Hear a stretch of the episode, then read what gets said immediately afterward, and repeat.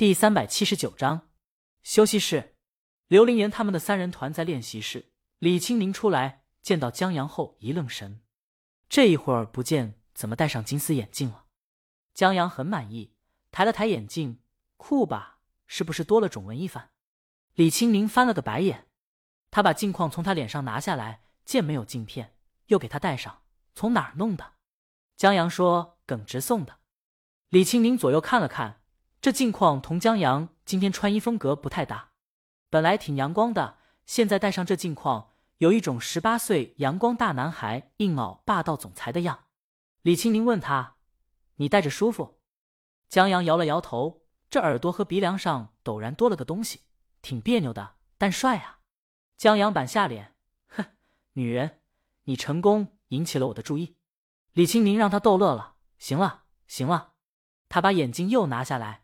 让他放起来也没帅到哪去，别呀！江阳从口袋里又拿出一副，我还给你戴了一副，咱俩情侣眼镜。李青宁，我不戴。江阳，戴上试试，重现一下那个，就那个短发渣男的造型。什么？李青宁想不到江阳还是看到了，他倒不是觉得这是什么黑历史，不过因为那张专辑的失败，让他不愿意提及，有损他的威严。他还是喜欢某人崇拜他的眼神。李青宁，你又看到什么了？你外面有你粉丝，好多呢。有一个粉丝举着那张海报，不过我已经给他们签名，请他们喝茶后散开了。江阳说，语气挺骄傲。真好。李青宁踏前一步，亲江阳一口，谢谢老公。江阳舔了舔嘴唇，口红淡淡的水果味儿，有时候他都想抱着鲤鱼的口红啃一根。李青宁看了一下，去休息室待着吧。这一层练习室内全是工作人员和嘉宾，镜头外还有助理之类在等着。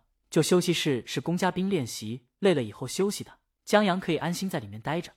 休息室里还有零食、水果。李青宁把他领到这儿，你待在这儿别乱跑。他让江阳想吃什么吃什么，不用给庄梅客气，顺手递给江阳一个橘子。嗯，江阳刚想说我娶当你老婆。你想当我？接着他想到这边没有背影这篇课文，就放弃这个冷笑话了。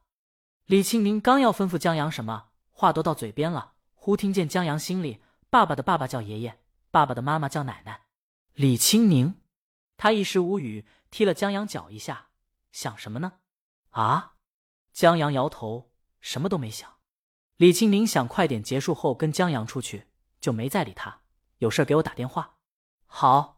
李青宁离开了，在出门的时候，他还在想自己是不是忘记叮嘱什么了。现在那些姐姐们估计都在加紧练习，休息室空无一人。江阳转了一圈，有干果、水果、零食，有江阳最喜欢的腰果。说起来，这节目还有他们家投资，创意也是他的。既然如此，江阳就不客气了。他拿了两包腰果，扭头一看，还有一台双开门冰箱呢。这估计是广告客户赞助的，为了让冰箱站在镜头 C 位旁边，冰箱摆的不前不后不左不右的。江阳打开冰箱看了一下，因为用的全是艺人的缘故，里面大多是低热量的饮品和酸奶之类。但江阳看到在角落里孤孤单单放着三罐可乐，怪可怜的。江阳觉得他们太孤独了，而他对这种孤独感同身受，就好像他今天两次看着可乐溜走。他拿出两罐可乐，想了想，又放下一罐。他拿着腰果，拿着可乐转了一圈，发现这休息室也有摄像头，跟个监控摄像头一样，放在高处，估计是录些素材，万一用的时候用得上。江阳左右看了看，搬了把椅子，坐在摄像头拍不到的角落，然后啪的一声打开可乐，美滋滋的喝了一口，然后打开游戏玩了起来。这可乐下腰果还挺不错。江阳来一个精彩操作，喝一口。不知不觉赢了一盘，可乐也干了，再喝一瓶。江阳想走到了冰箱旁边，手拿住那一罐时又犹豫起来，心在纠结，喝不喝是个问题。就在他下定决心再来一罐的时候，门推开了，门又自行关上了，片刻无声。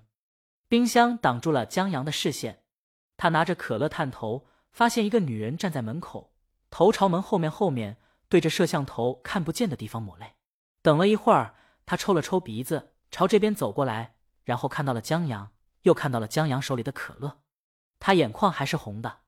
俩人有些尴尬，江阳觉得的说些什么，把可乐递给他：“你喝吗？”他还真喝。在江阳注视下，他接过可乐，打开，咕嘟咕嘟喝了好几口。江阳觉得都要见底了，这一人太不自律了，给还真喝啊！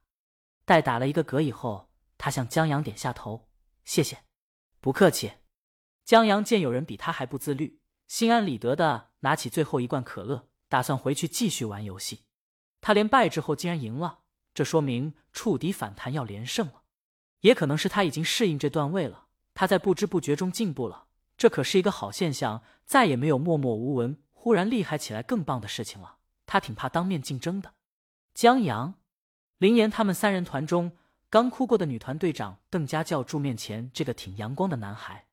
他当然不认识江阳，他关注大魔王，但很少关注大魔王的生活。他觉得那些都是没用的。但面前这个还挺温暖或帅气的年轻人，不知道为什么让他一下子想到了大魔王的老公。当然，这本来也不难猜。大魔王刚才打算给他们指点的时候，就说出去安置她老公了。一想到大魔王刚才拿起吉他，打算给他们唱一遍，让他们感受一下改编后曲风的时候，还瞧了瞧练习室紧闭门的方向。邓家就觉得挺有意思的。江阳转过身看他，拿着可乐的手不经心的垂了下去，垂过了裤缝线。邓家，邓家向他介绍一下自己。刚才，江阳，我什么都没看见。邓家笑了笑，挺僵硬的。刚才听李鱼的歌，有些感动，就抑制不住。大魔王很厉害，亲爱的，原本是一首劝慰失去父亲的朋友，让他走出悲伤的歌，但一经现在改编。原来的劝慰就好像变成了问句，变成了一首劝慰也无用、很怀念父亲的歌，真的很感人。尤其那一句句原本积极向上的说唱，现在变成了如泣如诉的倾诉，变成了一个失去父亲的孩子在不断说：“我要坚强，我要努力，我要听爸爸的话，我要好好生活。”语速越快，悲伤的编曲和旋律让人觉得歌中这孩子听话的让人心疼。邓家父亲在他二十多岁的时候就去世了。所以更有共情。当时，他们团的三人都红了眼。当然，可能刚开始有综艺节目效果的原因在内，但邓家后面真共情进去了。